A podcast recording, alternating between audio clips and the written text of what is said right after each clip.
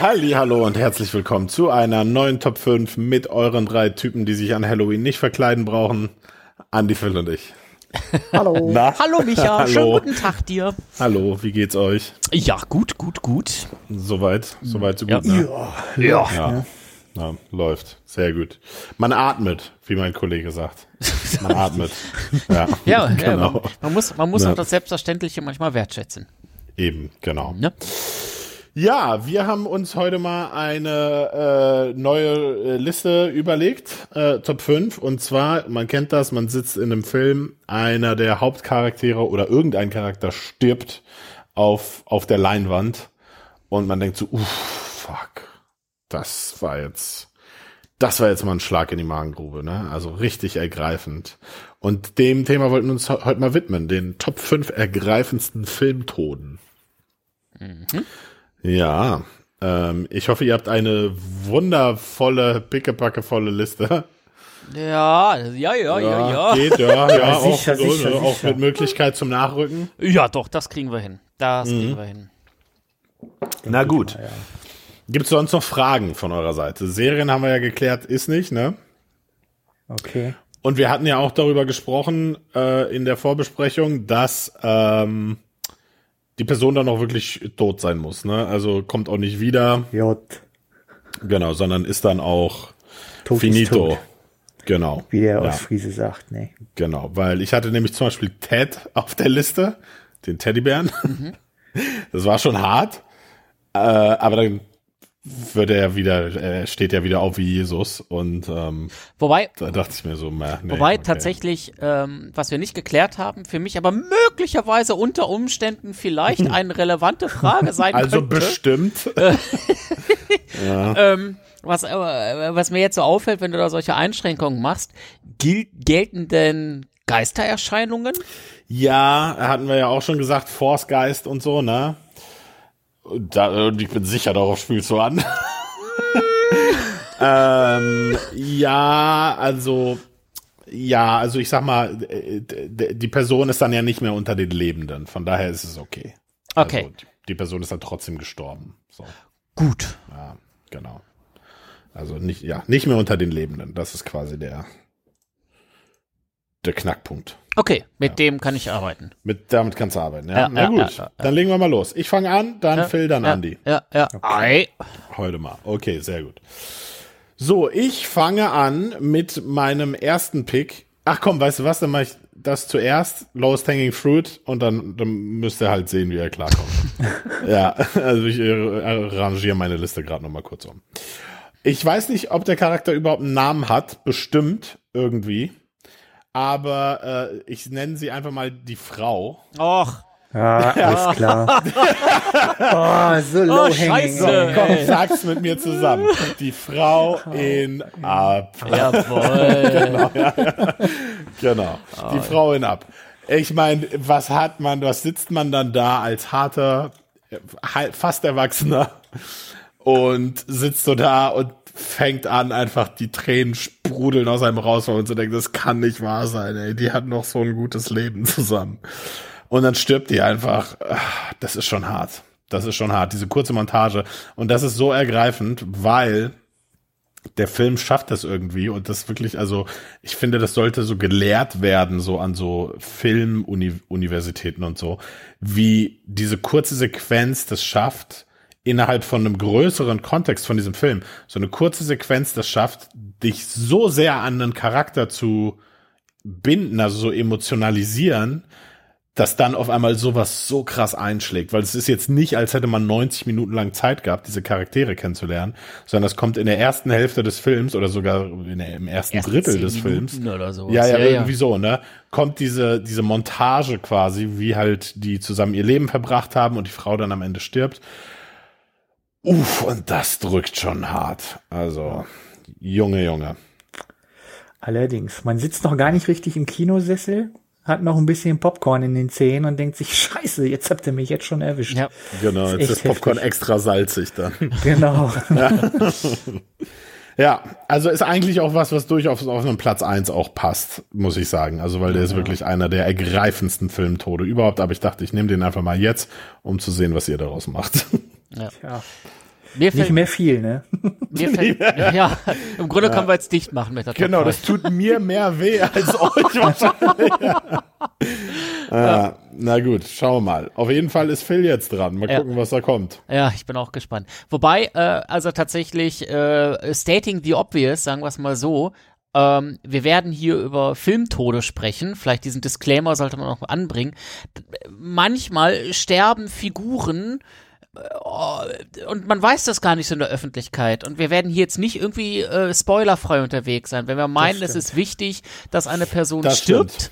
Ähm, wir wollen darüber reden, dann tun wir das. Ja, ja, es ist durchaus eine Spoilersendung, ja. So, also es kann sein, dass ihr da gespoilert werdet. Ich weiß nicht, was ihr noch auf den Zetteln habt.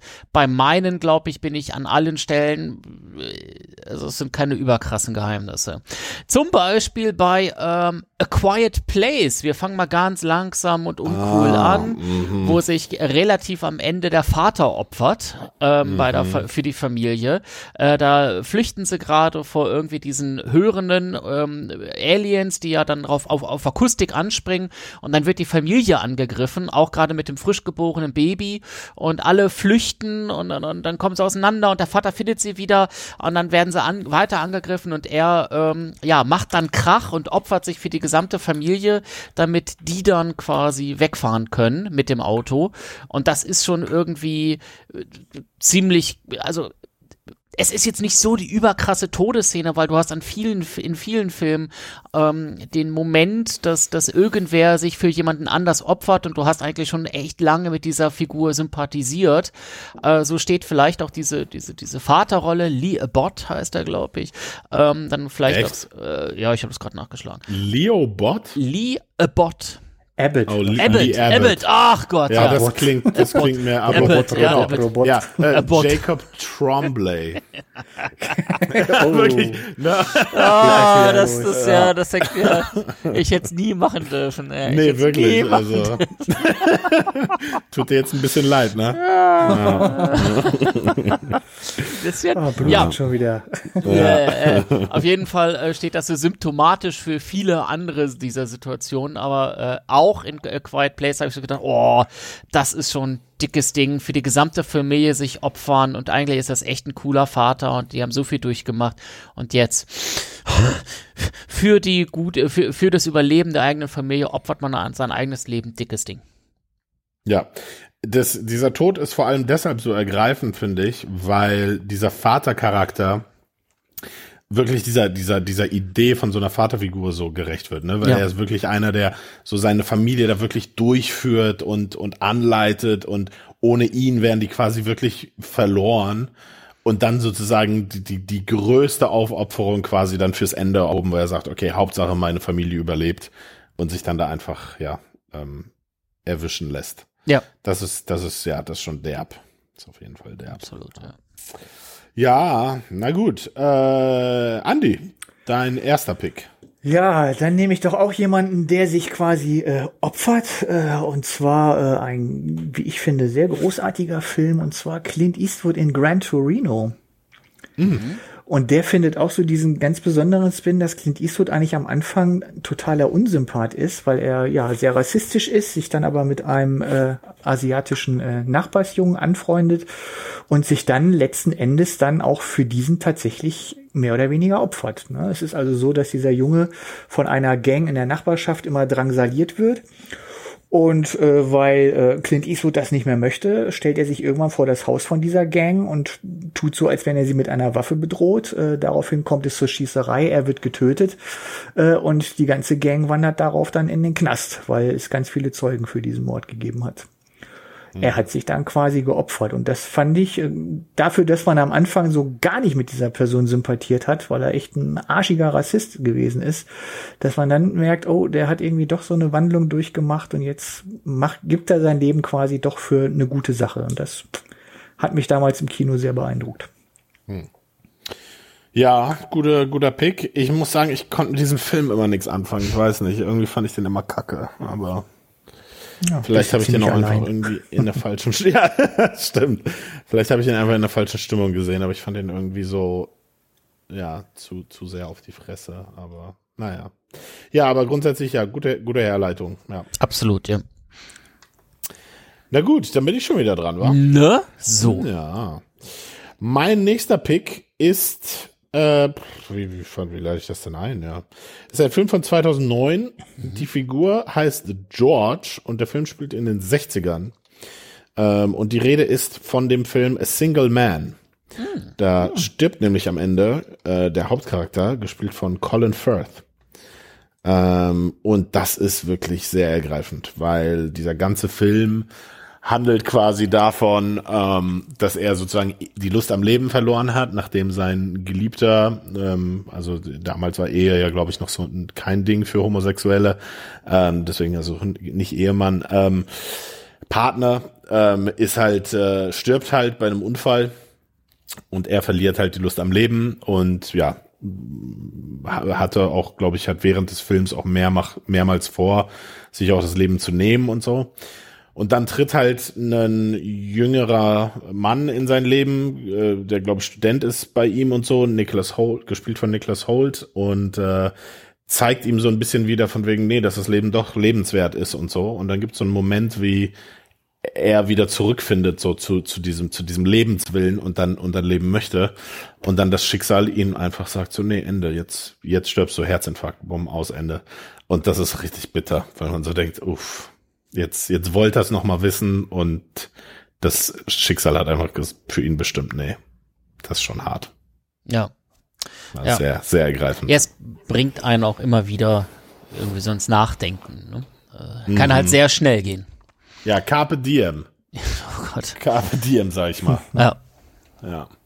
Ja, ja, aber äh, ich habe den Film ja auch schon häufiger gelobt. Also falls ihr ihn noch nicht gesehen habt, jetzt wisst ihr zumindest, wie er endet. aber er ist trotzdem sehr sehenswert. Sehr, sehr sehenswert. von Tom Fälle. Ford. Ein Film von Tom Ford. Ist auch spannend, wo ich dann auch dachte, ja, irgendwie merkt man, dass da äh, ein Designer dran gesessen hat mhm. mit sehr, sehr viel Geschmack. Also, ne? Ja, sehr ja, ästhetischer wirklich. Film auch. Ich wusste gar nicht, dass du den gesehen hast, Andi. Na sicher, hallo. Ach so. Na dann. Ja klar. Julian Moore. Ach so. Ja, ja okay, hätte ich mir denken können. ja, okay. Dann ist jetzt Phil dran. Äh, ja, äh, viele Filmtode bei mir sind halt äh, von der äh, oder durch die Kindheit geprägt. Und äh, ich muss ja meinem äh, Vorurteil, dass ich da auch bei Prinzessin Lilifee weinen würde, was nie geschehen ist, ähm, äh, auch, oh, gerecht, weiß, auch gerecht werden. Und von daher dachte ich, pff, wenn, äh, wie heißt es da, ähm, hier, ach, jetzt komme ich auf diesen tollen Spruch nicht, ist es passiert, lebt es ganz ungeniert, hätte ich fast gesagt, also von daher, hauen wir es einfach raus in einem Land vor unserer Zeit, der Tod von Littlefoots oh. Mutter. Oh. Oh. Äh. Oh. Ja, ja, ja, ja, ja, oh, da muss ich mir direkt Taschentücher holen. ja, ja, aber machen wir ja. uns nichts vor, was hab ich da geflennt, ja, und das hat da wirklich auch äh, äh, tiefe äh, psychische Narben, nein, wir wollen es mal nicht übertreiben. Äh, tatsächlich ja, gibt's, wirklich. gibt's da wirklich, äh, also wir wollen es äh, vom Ausdruck nicht übertreiben, aber es war wirklich schon äh, sehr, sehr bitter, weil auch da irgendwie der kleine Little, Littlefoot, du sympathisierst so unfassbar mit ihm und die Mutter setzt sich ein und dann bei diesem riesigen, dann auch so dramatisch inszeniert, ja, bei diesem riesigen Erdbeben war das dann ja, glaube ich, ähm, und dann mit Gewitter und, und dann stirbt sie und ach nee, nee, bei dem Kampf dann auch noch mit ach hör auf alles ganz traurig. mit Schafzahn. Mit Schafzahn alles ganz traurig ja alles ganz traurig. Ja. Ja danke fürs Wunden aufreißen Phil ey. Oh ich habe ich habe noch ein paar ich habe noch ein paar Wunden in der in der Pipe oh ja. ey. na bin mal gespannt. Ja. ja nee schon schon traumatisierend auf jeden Fall ja. Kann man nicht anders sagen na gut, Andy, dein zweiter Pick. Ja, im ersten ging's im Film um einen Rassisten, im zweiten spielt die Hauptrolle ein echter Rassist, äh, ein Mann, der Frauen schlägt, ein Mann, der äh, säuft wie ein Loch oder gesoffen hat wie ein Loch im echten Leben. Aber damals äh, haben wir das alle noch nicht gewusst oder damals ist er damit noch nicht groß durch die Presse gegangen. Und zwar Mel Gibson in Braveheart. Hm der hm. William Wallace seiner Zeit. Also ich habe Braveheart damals sehr gemocht, weil ich ja sowieso ein großer Filmfreund äh, von so epischen Filmen sind, bin, die wirklich sehr, sehr lange gehen und auch eine lange Geschichte erzählen. Und Braveheart hat mich da voll abgeholt, zumal ich damals auch noch so ein, äh, ja, einen Hang zum irischen, schottischen, äh, so in die Richtung hatte. Ähm, mich hat er richtig, ne, wie er da so ganz zum Ende gevierteilt wird und Freiheit, Freiheit bölkt, das war schon großes Kino für mich. Damals. Ja, dann brauche ich den Film jetzt nicht mehr gucken. Du hast den, du hast den echt noch nie gesehen? Ich habe ohne Scheiß Braveheart noch nie gesehen. Ja, nee. äh, hier komm, Virtual Brofist, ich auch noch nicht. Das war okay, vor meiner cool. Zeit, steht auch tatsächlich auf meiner legendären Watchlist. Ich will diesen Film einfach, weil ja, es ja. dann doch so ein Monumentfilm ist, über den alle reden, irgendwie, der immer wieder herangezogen wird. Ich will ihn sehen, aber ich immer wieder rutscht er ja, ja. Nicht. Ich habe den, ich habe den auf Blu-ray hier, auf so einer Filmmaker-approved Hammer Blu-ray so. Und da denke ich mir so, okay, das wäre jetzt echt mal, also die müsste ich jetzt echt mal schauen. Aber ich bin immer noch nicht dahinter gekommen, oder den zu gucken, so. Also, nee, nee. Ja, also von ja, daher ja, schade, Andi, eigentlich. Äh, dass wir jetzt nicht Wieso? sagen können, ja, oh, so, dramatischer Tod. Oh, oh, oh, nee, aber glaube glaub ich aber. Ja, also, ja, auf jeden Fall. Ja, das wird schon, das wird schon okay sein, so. Ja, ja, das glaube ich auf alle Fälle. Na gut. So, dann kommt jetzt mein Platz 3, richtig? Jawohl. Ja. Gut, ich nehme in Platz 3, äh, ja, fehlt, fehlt wieder auch keine gute Herleitung. Es ist Marion Cotillard in Inception, die Frau von äh, Leonardo DiCaprios Charakter in dem Film.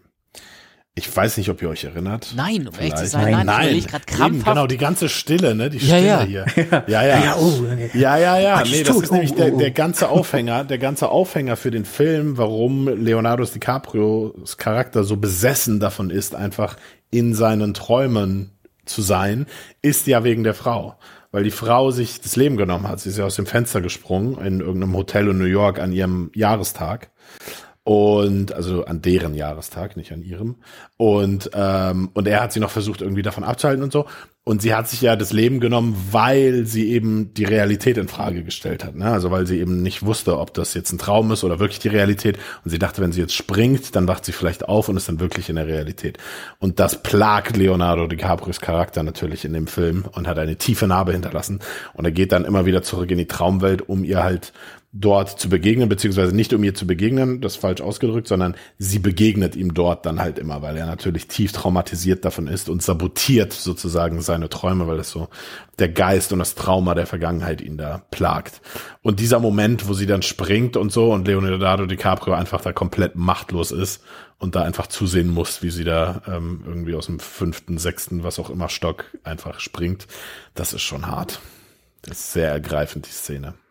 Also es ist. Äh, Ihr erinnert euch nicht? Genau, es ist spannend. Nee. ja, es ist wirklich hardcore spannend, das mal so mitzubekommen. Weil, weil natürlich Inception, boah, habe ich hier auch im Blu-ray-Regal stehen und habe da ja, ja, Bilder und ja. Bilder vor Augen und, und, und, und Soundtracks von Hans Zimmer voll am Pushen und so. Aber da die Klammer von dem Film überhaupt, weswegen der den ganzen Bums macht und sowas, äh, überhaupt nicht mehr auf dem Schirm. Tja. Oh mein Gott, ich fühle mich sowas von hart ertappt, muss ich sagen. Ja. Ja, das ist halt, es ist halt so ein bisschen nicht das Problem, aber ähm, so ein Film wie Inception, der, der hat halt diese Renommee oder lebt halt davon, dass das halt ein krasser Science-Fiction-Effektfilm ist, so, ne?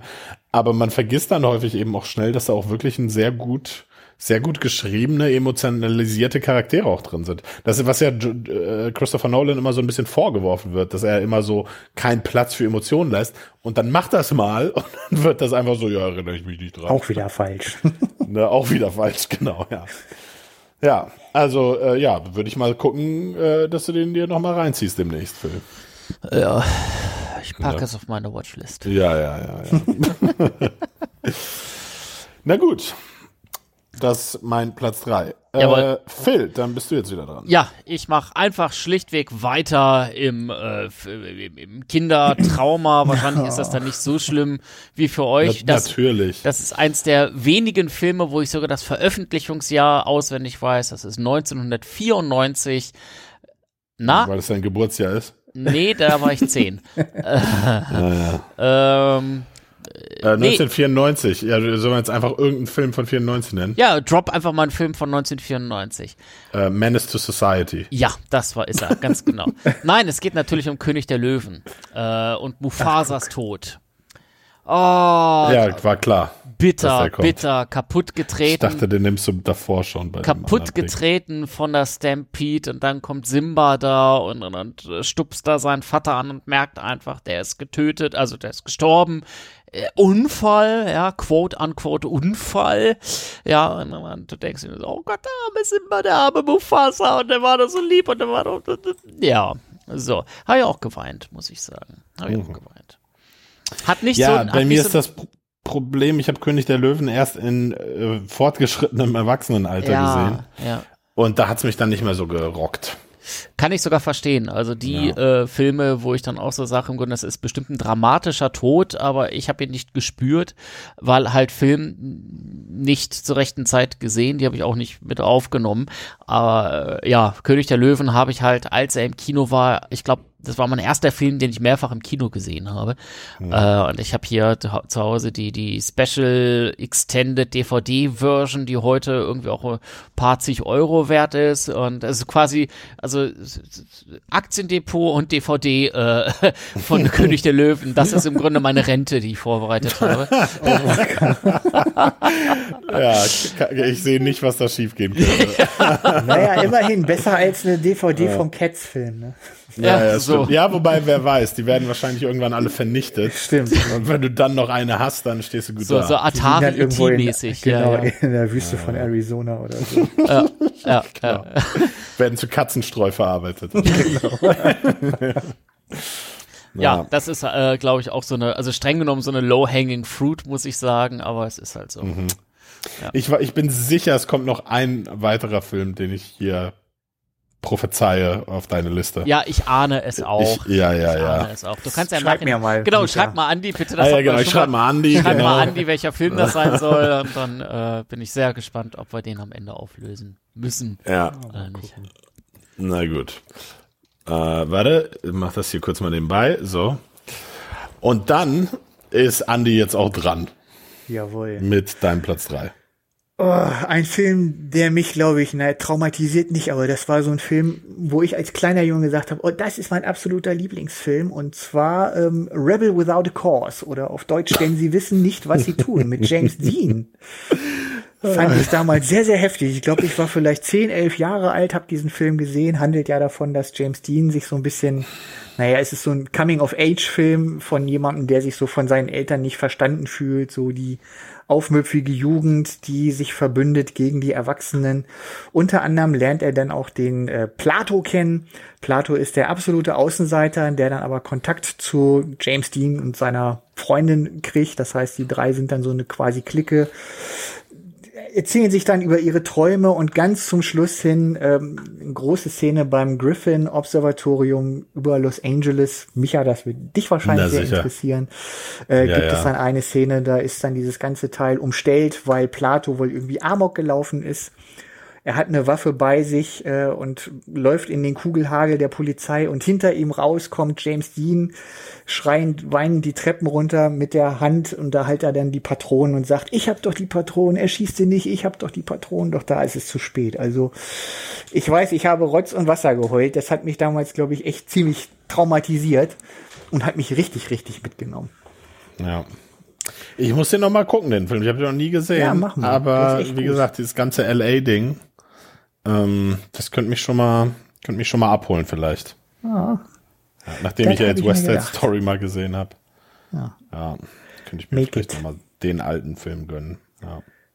lohnt sich. Also ich bin ja eigentlich nicht so der Mensch, der so großartig Klassiker guckt, aber das ist echt ein Film, wo ich dann sage, ja, nee, der kann auch heute noch begeistern, weil es ein Thema ist, ne, aufmüpfige Jugend, die sich unverstanden fühlt, wird's immer geben, hat's immer gegeben, von daher.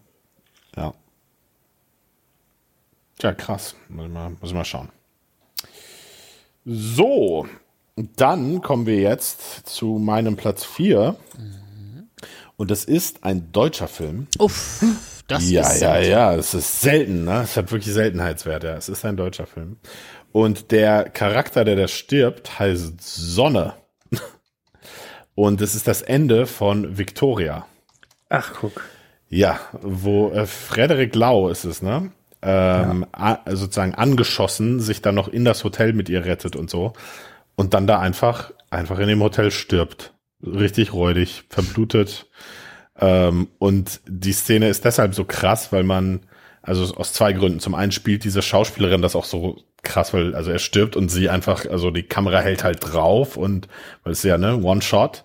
Und, und du wirklich dabei bist, wie sie einfach diese ganzen Emotionen einmal jetzt kurz mal durchläuft, bevor sie sich dann kurz wieder unter sozusagen kompletter Abstumpfung dann wieder rausrafft und, und rausgeht. Ähm, und deshalb auch so intensiv, weil man natürlich davor schon zwei Stunden einfach diese Charaktere begleitet hat, wirklich nonstop eben durch diesen One-Shot. Ähm, und man dadurch auch so eine ganz, ganz enge Bindung eigentlich schafft aufzubauen, weil die, weil die Charaktere dann so lebendig für einen werden, weil das, das dann einfach permanent ist man ja. mit denen zusammen irgendwie. Also es gibt nicht irgendwie, da schneidet die Kamera kurz weg oder irgendwas, sondern die werden dann einfach, also ist dann so sehr lifelike, ja, wie echte Menschen. Und dann, ja, und dann stirbt er da einfach, die Sau. ja, schon hart. Ja, heftig. Ja, wie ja. du schon sagst, ne, dadurch, dass es wirklich in einem Schnitt gedreht ist, quasi äh, super authentisch und auch kann mich auch noch dran erinnern, so dieses Gefühl, so ja, jetzt, jetzt ist weg, der ist jetzt tot. Ne? Genau, ja, kann man gar nicht glauben. So, huh, ja, ne, ja. Irgendwie anders als ja, in anderen Filmen, wo dann so mit Streicher und viel Drama und Tränen und noch einmal die Hand halten. Mhm. Und bei dem ist einfach buff und weg, ja. Ja. War's. Vor allem, weil das auch in dem Film so klar ist, von wegen, nee, der ist jetzt tot. Also, ja. weil bei, bei vielen Filmen äh, ist es dann ja so, wo man immer noch so die Hoffnung hat, ja, nee, das, das, das ist ein Film, das stirbt jetzt bestimmt nicht. Aber dadurch, dass Victoria so dokumentarisch ist, hat man nicht mal mehr die Hoffnung an der Stelle, sondern man denkt so, nee, der, das ist jetzt ja. wirklich tot. Also, das ist so komplett hoffnungslos, der Moment. Der macht's nicht mehr lange. Ja, ja, wirklich, da passt es, ja. So sieht's aus. Ja, also deswegen Victoria bei mir auf Platz zwei. Nice Pick. Ja. Dann ist Phil jetzt dran. Nicht nur Menschen sterben, auch Tiere sterben. Ah. ja, aber du hattest doch gerade schon König der Löwen. Ja, stimmt, okay. Ja, touché, touché. Ja, ja, und ja. Äh, ich möchte. Und, und in einem Land vor unserer Zeit.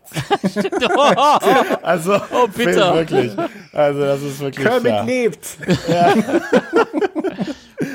Ja. Äh, wir sprechen hier ja nur über äh, äh, Filme. Von daher kann ich leider nicht über den Hund sprechen, der bei Futurama auf Fry gewartet hat äh, vor dem Pizzaladen. Äh, treu wie, wie er ist und immer darauf wartet, dass Fry zurückkommt. Aber Fry wurde ja eingefroren und ist tausend Jahre später erst wieder aufgewacht. Ähm, aber äh, es geht trotz alledem um meinen Hund. Es geht um Marley in Marley and ja. Me. Oh Mensch, ey, ach Gott, oh Gott, oh Gott. Hunde gehen ja irgendwie, wie gesagt, immer und Owen Wilson und Jennifer Anderson haben, äh, kommen ja da irgendwie zusammen und wollen über, überlegen, ja, wollen wir jetzt ein Kind? Naja, sind wir für Kinder bereit? Und schaffen sich halt äh, Marley, ein Labrador Retriever, an ähm, und, und, und äh, versuchen damit sozusagen, ob sie bereit sind für ein Kind. Und der gesamte Film handelt dann ja davon, wie sie sich um Marley kümmern, welche Probleme sie mit Marley haben und dann geht's dem Hund, der wird immer älter und dem geht's auch immer schlechter schlechter. Und dann ist es halt so, dass irgendwann denen empfohlen wird, Mensch, der hat halt ein tolles Leben gehabt, dann sollten wir ihn jetzt aber auch erlösen. Und in einer, och, dramatischen, oh Gott, ich bin ein bisschen Gänsehaut gerade, in einer dramatisch traurigen Szene lässt Owen Wilson dann Marley einschläfern und du warst ein guter Junge und du warst immer für uns da und streicheln und sowas. Und das ist schon hart ergreifend. Ei, Also ich erinnere, ich habe den Film nie gesehen, ich erinnere mich aber, ich war, ich habe in der Videothek gearbeitet damals. Ja. Und äh, da kamen die Leute immer zurück und sagen, boah, bitte, diesen Film müsst ihr echt woanders hinstellen. So. Sie waren dann, waren dann alle wirklich immer komplett zerstört, emotional, ja. ähm, die diesen Film zurückgebracht haben. Aber ich muss sagen, ich bin nicht sicher, ob mich das auch ergreifen würde. Also ich mag Doch. Hunde, ich finde Hunde toll und so, aber ich denke mir immer so, ah, es ist aber irgendwie, also ich finde das halt, aber das führt, geht halt zurück zu diesem Grundverständnisproblem, was ich eigentlich habe wie du irgendwie tausend Leute irgendwie auf brutalste Art und Weise in einem Film massakrieren kannst und das Publikum so, ja, ist mir egal, aber wehe, du überfährst einen Hund. ja, so, dann, dann ist gleich irgendwie, weißt du, ähm, ja, gleich irgendwie Weltuntergang. Ja. Deswegen, ich verstehe das immer nicht. Also ich verstehe mal nicht, wieso dieses Tierleben immer über so ein Menschenleben gestellt wird im Kino. Also ist irgendwie falsch.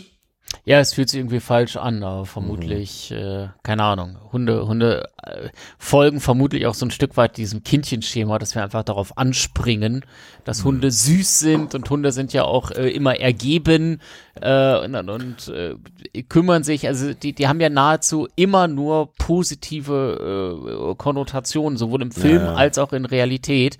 Und wahrscheinlich würdest du dann ähm, bei einem Hund, der im Film halt so ein richtiger äh, Kampfhund ist und irgendwie auch Unschuldige beißt oder anfällt oder verängstigt, wer, würdest du dich bei dem dann auch freuen, dass er massakriert wird? Also ich glaube, es hängt einfach mit dieser domestizierten, nicht, domestizierten Gutmütigkeit von Hunden zusammen. Ja, also ich habe was, ich habe ja mal mit einer Kollegin gesprochen, die das nicht nur im Kino so empfand, sondern die hätte auch, also wenn jetzt irgendwie ein Zug fährt und sozusagen auf dem einen Gleis liegt der Hund und auf dem anderen Gleis liegt der Ehemann. Und sie so, nee, da wird sie den Hund retten. Okay.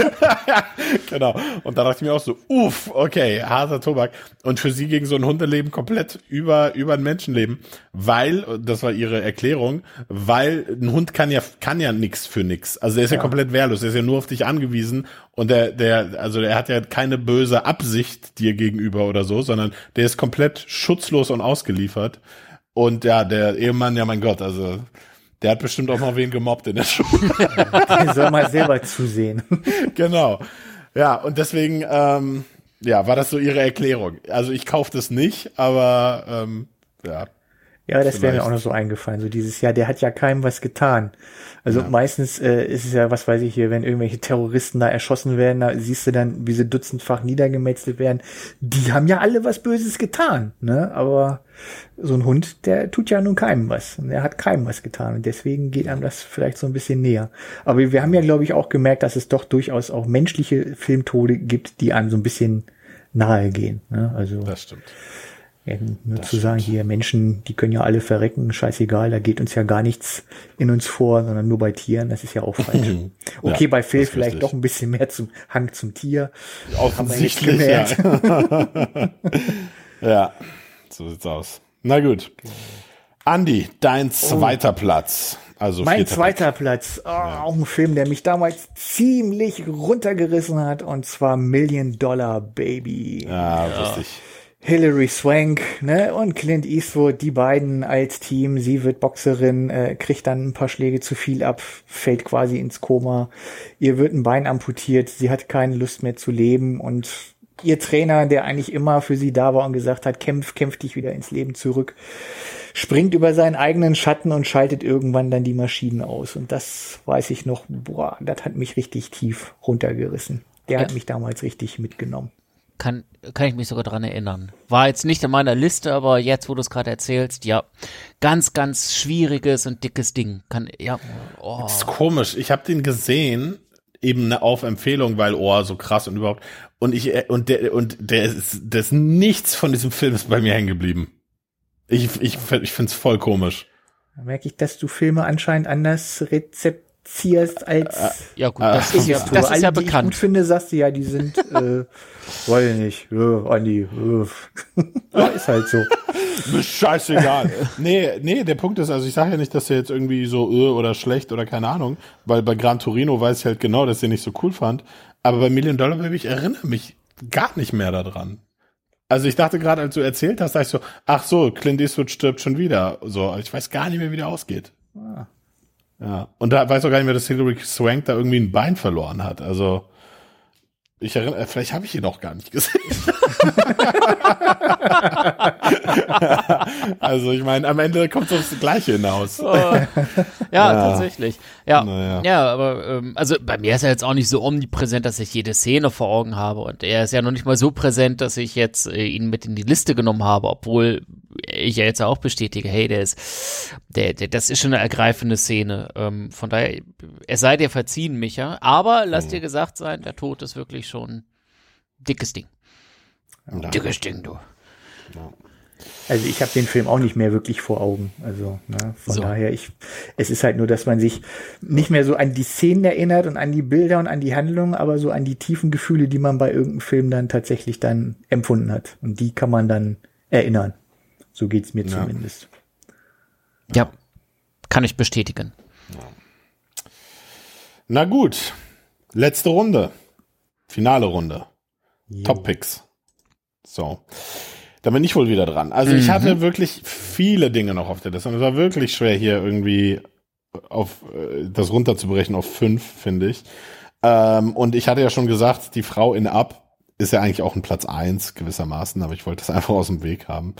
Ähm, ja, mein Nummer eins Pick ist ein bisschen, wie soll ich sagen, nebulös, vielleicht hm. der Interpretation, ähm, äh, wie sagt man, zu, zugänglich, wie, nee, was ist denn das Wort, nach dem ich suche? Also, streitbar ist es nicht. Also es ist schon relativ deutlich, aber es ist so sehr, sehr künstlerisch inszeniert. Trotzdem sehr ergreifend eben aufgrund der zwei Stunden, die man halt davor mit dem Charakter verbracht hat. Und zwar Nina in Black Swan.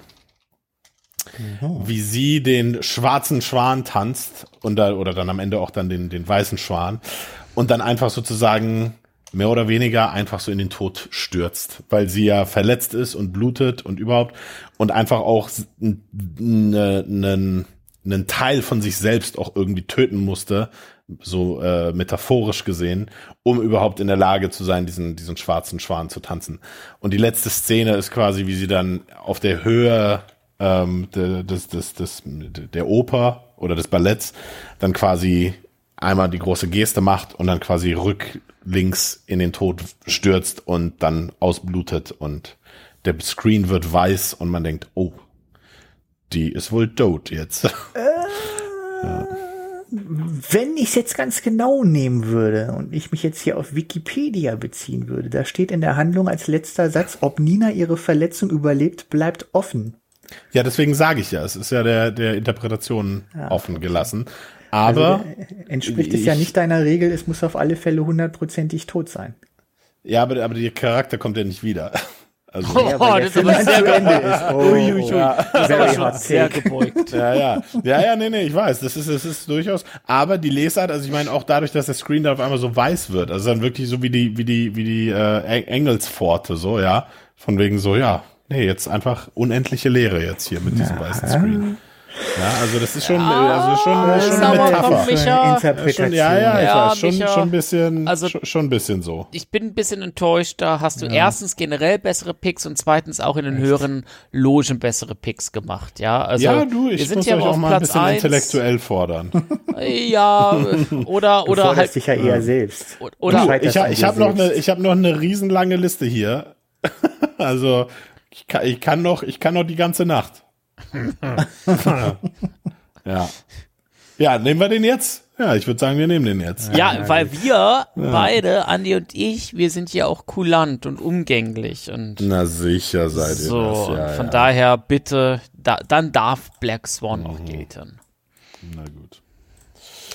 Ja, Phil, dann bin ich jetzt mal gespannt auf deinen ersten Pick. Da bleiben ja noch zwei übrig, die ich hier für möglich halte. Ja, und ich glaube, dass ich da tatsächlich äh, gut äh, mich positioniere. Ähm, ich habe auch gerade schon überlegt, ob, der, ob ich nicht den zweiten Platz, also Mali und Me, äh, auf den ersten Platz hätte nehmen sollen. Jetzt ist es halt ja, so. Ja, hast du aber nicht. Habe ich aber nicht. äh, auf meinem ersten Platz ist auch meine erste Liebe, nämlich My Girl. Jawohl. das war so da war, Das war natürlich, das ja. war der Film, den ich Andy vorhin geschickt habe. Ja, das war fast klar. Ganz genau wo äh, Thomas, ähm, äh, gespielt von Macaulay, Macaulay Culkin, diesen Namen werde ich irgendwann auch nochmal gerade aussprechen können, ähm, äh, ja, dann tatsächlich auf alles allergisch ist und so weiter und es entwickelt sich dann äh, zwischen Anna Klumsky und äh, ihm dann äh, eine, eine Kinderliebe und irgendwann ähm, kommt es halt dazu, dass äh, ein Bienennest äh, angegriffen wird oder versehentlich quasi runterfällt und dann wird Thomas äh, bisschen mal bisschen von den Bienen gepiekst, er reagiert allergisch und äh, ja stirbt. Und das ist einfach eine ganz, ganz traurige Szene. Ich habe diesen Film auch, glaube ich, dann im Fernsehen früher noch mehrfach gesehen, kam 1991 raus äh, ins Kino. Da war ich äh, schlanke sieben Jahre alt. Sechs eher, sechs bis sieben Jahre. Hast du ihn im Kino gesehen? Zielgruppe. Ich bin mir nicht ganz sicher, ob ich ihn im Kino Okay. gesehen habe. Auf jeden Fall, ich habe ihn mehrfach gesehen, das weiß ich auch, ähm, äh, wenn auch nicht im Kino. Ja, bitte. Ja, also bitte, ich, bitte. ähm, ich hatte den auch auf der Liste, habe den wie gesagt Andi geschickt, weil mir klar war, dass du den nimmst. Deswegen habe ich den auch weggelassen. Ähm, aber ja, das stimmt, du hast recht. Also ich habe den auch in sehr zarten Jahren gesehen. Und äh, mich hat das damals auch wirklich sehr ergriffen. Ich so dachte, all diese Gefühle, die ich nicht zuordnen kann. Ich verstehe das nicht. All das diese ja Gefühle, nur, die ich nicht kannte oder nur vom Hören sagen. oh, genau. oh, ja. Genau. Nee, weil es war ja auch so, also es ist ja nicht nur, dass er stirbt, sondern man, dieser romantische Aspekt in dem ganzen Ding, der wurde einem als Kind auch schon begreiflich. Ja, absolut. Also, ne, irgendwie hat man das schon so verstanden als, äh, ja, das ist schon extra tragisch, weil die beiden einander so sehr zugetan sind. Sehr gemocht Auf einer romantischen Ebene, Genau, obwohl es ja. Kinder sind. Ja. Ja, ja, ja. Durchaus. Ähm, ja, du, legitim, sag ich mal. Ja. Danke. Er kam dann ja auch nicht wieder in My Girl 2 oder so. Also. Immerhin. oder als Force-Geist. Ja, den habe ich jetzt gerade tatsächlich noch aus meiner Liste spontan Ja, ja. rausgestrichen, weil ich so Ja, dachte, hatte ich- okay, das ja. muss ich dann doch nicht Hatte euch ich auch. liefern. Wobei, an wen hast du denn gedacht? Also, Obi-Wan Kenobi. Ach, ja, siehst du, ich nehme mich, ich nehme mich nicht. Wobei, warte mal, Andy muss noch, Andy muss Aber noch. so Vielleicht hat er Obi-Wan ja, ja. Kenobi auf der Liste. Nee, hast du, hast du was aus Star Wars? Nein. Okay, Oh. dann diskutieren wir das noch ganz kurz aus, weil ich finde nämlich den Tod von Obi-Wan Kenobi überhaupt nicht ergreifend. Ich finde nämlich den Tod von Darth Vader ergreifend. Wo er sagt, Luke, nimm mir bitte die Maske ab, ich möchte dich einmal mit meinen eigenen Augen sehen. Wo ich so denke, uff, uff. Weil er ist, äh, also was, was daran so, so, so, so krass und so niederschmetternd ist, er ist quasi so der gefürchtetste Herrscher der Galaxis, so. Und dann, und dann sozusagen kommt er nochmal mit dieser, mit dieser menschlichen, zärtlichen Geste so. Das ist richtig krass. Das, das fickt anders. ja. Ja, also, tatsächlich ist deswegen, der, ist der ja. Tod von Obi-Wan Kenobi, ähm, also der ist jetzt auch nicht Ist spektakulär. Heldentod. Ja, äh, ja, Ja. es ist halt, er kriegt ein Lichtschwert reingerammt und dann siehst du im Grunde nur noch den, die, die Kutte da fallen. So, das ist jetzt äh, spektakulär, ist was anderes, aber du sitzt dann da und du erwartest das Nee, ja auch nicht. spektakulär ist nicht ergreifend. Ja, aber du sitzt dann da tatsächlich und sagst so, okay, Obi-Wan Kenobi, der Obermufti von allen, ja, derjenige, den du als den Meister sozusagen kennengelernt hast und auf einmal stirbt der und dann eben auch so simpel und du sitzt dann da und bist irgendwie äh, vielleicht nicht äh, wahrlich emotional ergriffen, aber dann doch in so einem Schockzustand, in so einem wie jetzt äh, wat äh, äh, ernsthaft und dann dann brauchst du auch erstmal eine ganze Weile zu verstehen, das ist ernst gemeint. Ja. Ähm, Ja, weil du da, also, er ist ja nicht in Stimme- meinen Top 5 drinne gewesen, also ja, ja, ne, aber ich so. stimme, ich stimme dir da auch in der Erklärung nicht zu, mir weil, klar. ja, ja, weil du lernst Obi-Wan gar nicht als krassen Obermufti und sonst was kennen, sondern der stirbt ja sozusagen irgendwo in der Mitte des Films Ja. Und äh, du kriegst ja eigentlich dann so alles, wie so krass Obi-Wan Kenobi ist, kriegst dann ja erst viel später alles so noch nachgeliefert, so. In dem Moment, wo er stirbt, ist er halt einfach, ja, dieser alte Mann, der so ein bisschen mit dem Lichtschwert rumfuchtelt, der irgendwie einen Draht zu Luke hat, so. Also dieses, dieses ganze Aufgeladene passiert ja erst später. Möchte ich nicht mal dafür meine Hand ins Feuer legen, dass du recht hast, aber auch nicht, dass du Unrecht hast. Okay, also ich habe recht. ja, nee, ist fair, ist okay, ist okay. Ja, okay, Andi, komm, ent- entzücke uns mit deinem finalen Pick hier. Oh, ich weiß nicht, ob ich das kann. Und das ist natürlich auch wieder sehr schwer, weil es handelt sich um einen Vampirfilm, wo man natürlich gleich wieder sagen kann, Einspruch, euer, Ja, da machst du es dir natürlich nicht leicht jetzt. Einspruch, euer Ehren, der kommt ja wieder. Nein, es ist wirklich tot. Und zwar geht es um den deutschen Film Wir sind die Nacht. Oh, Ich dachte schon Richard aus unser mein kleiner Vampir Nosferatu. Nein, nein, nein. oder Also wir Nosferatu. sind, wir sind die Nacht handelt ja quasi von so einem Dreigestirn von weiblichen Vampiren, die ja unsterblich sind und äh, schon ganz, ganz lange leben. Und die eine von ihnen, Charlotte, gespielt von Jennifer Ulrich, hat Anfang 1900 äh, ein Kind gekriegt musste es dann natürlich weggeben, weil sie sich als Vampir natürlich nicht drum kümmern kann. Und irgendwann, als ihre Tochter dann schon wirklich im Sterben liegt mit 85 oder 90 Jahren im Krankenhaus, besucht sie sie dann wieder, sie immer noch natürlich eine bildhübsche junge Vampirin, steht am Sterbebett, äh, ihre Tochter, die alte Frau, schaut sie an, sagt noch ein letztes Mal Mama und stirbt dann. Wo ich dann immer denke, das finde ich heftig weil man ja auch weiß, dass viele Menschen im Moment kurz vor dem Tod dann nochmal nach ihrer Mutter rufen oder das Wort Mama sagen. Und hier fand ich das da natürlich dann sehr pfiffig umgesetzt, ne, dass dann wirklich die Mutter da nochmal vor ihr sitzt, immer noch so schön wie eh und je.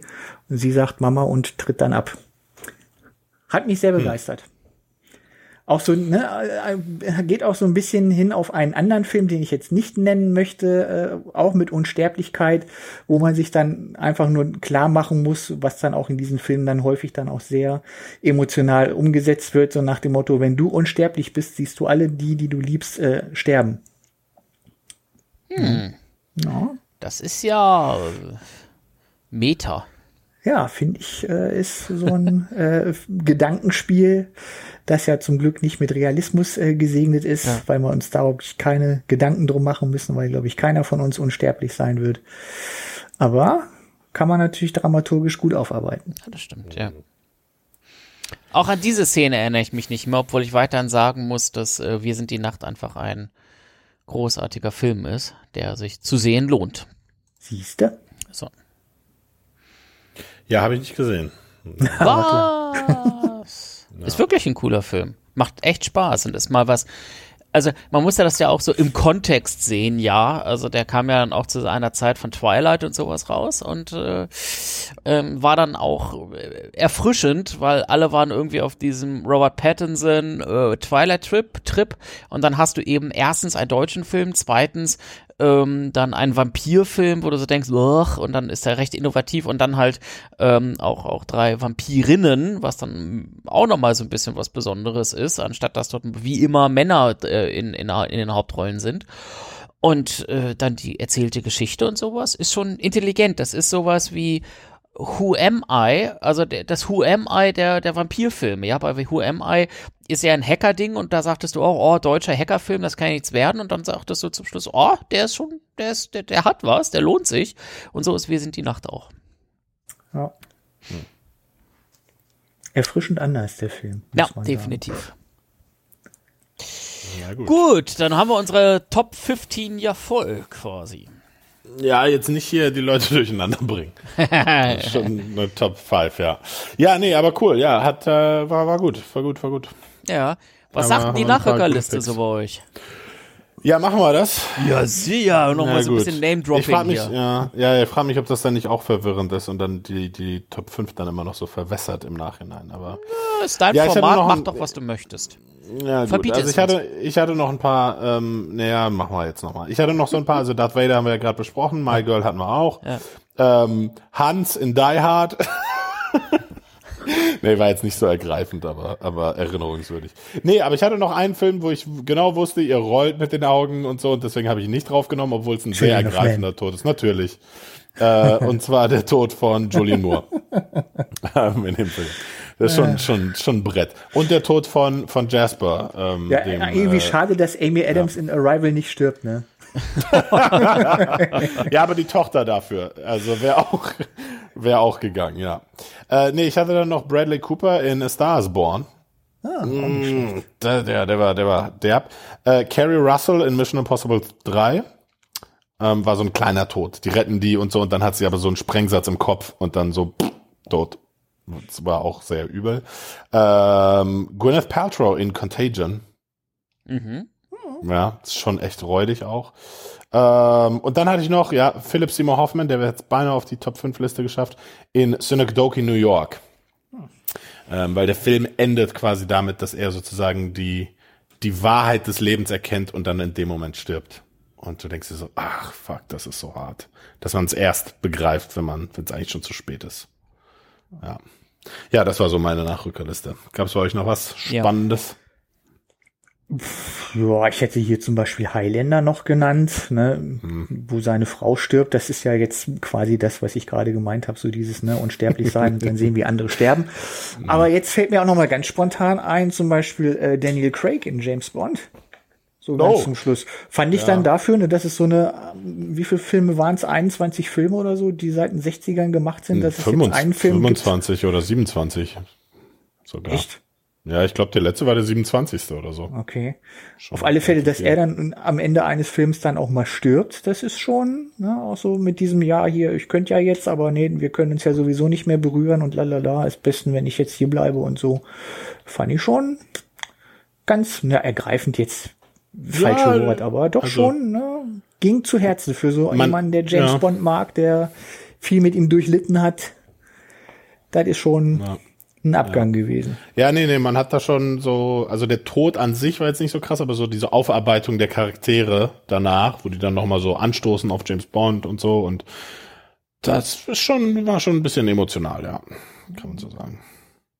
Phil, du noch irgendwas? Äh, ja, also tatsächlich, wir haben das gerade schon am Anfang mit Carpe Diem gehabt, also Club der Toten Dichter, mhm. Neil Perry, äh, der, der äh, Schüler, der dann ähm, am Ende äh, Suizid begeht, weil er einfach bei dem ganzen Druck, der auf ihm lastet, damit nicht mehr zur Rande kommt und auch irgendwie sich selbst nicht verwirklichen kann. Auch eine ganz, ganz traurige und bittere äh, Rolle und Person, natürlich auch ein sehr, sehr bitteres Ende. Und tatsächlich so, was ich äh, schon fast als ein bisschen low-hanging fruit betrachte und umso mehr freue, dass das bisher keiner genannt hat und ich das zumindest noch dazu reichen kann. Äh, John Coffey oder der Große aus äh, The Green Mile. Ja. Ja, der war zu low-hanging, fand ich. Ähm, ne, wie er dann da. der ist mir zu sehr in your face gestorben. ja. Wie der dann da halt auf dem äh, elektrischen Stuhl hingerichtet wird mhm. und dann alle eigentlich das total traurig finden und wir als Zuschauer das dann auch total krass traurig. Ja, ja, ja, ja. The Green Mine. Also der ist in, in jeder Liste, die man sich so googeln kann, die ergreifendsten Filmtode, ist der immer mitgenannt, wo ich dann dachte, oh nee, komm, das ist ja. Der wäre zu einfach. Siehste, ja. mach's wie Andy. Hab Anspruch. Hatte ich doch. Ist ja nur auf der Nachrückerliste. Ja, ja, ja, ja nee, nee, gewesen. Schon, schon, schon so, so. gemacht, ja. Ja, ja, danke, danke. Ja. ja. Na gut. Ja, schön. Dann äh, gehabt euch ne? wohl. passt auf euch genau. auf. genau, passt auf euch auf, bleibt am Leben und ähm, wir, wir hören uns, uns das wieder. nächste Mal. Ganz genau. genau. Tschüss. Macht's gut. Bis Tschüss. dann. Tschüss.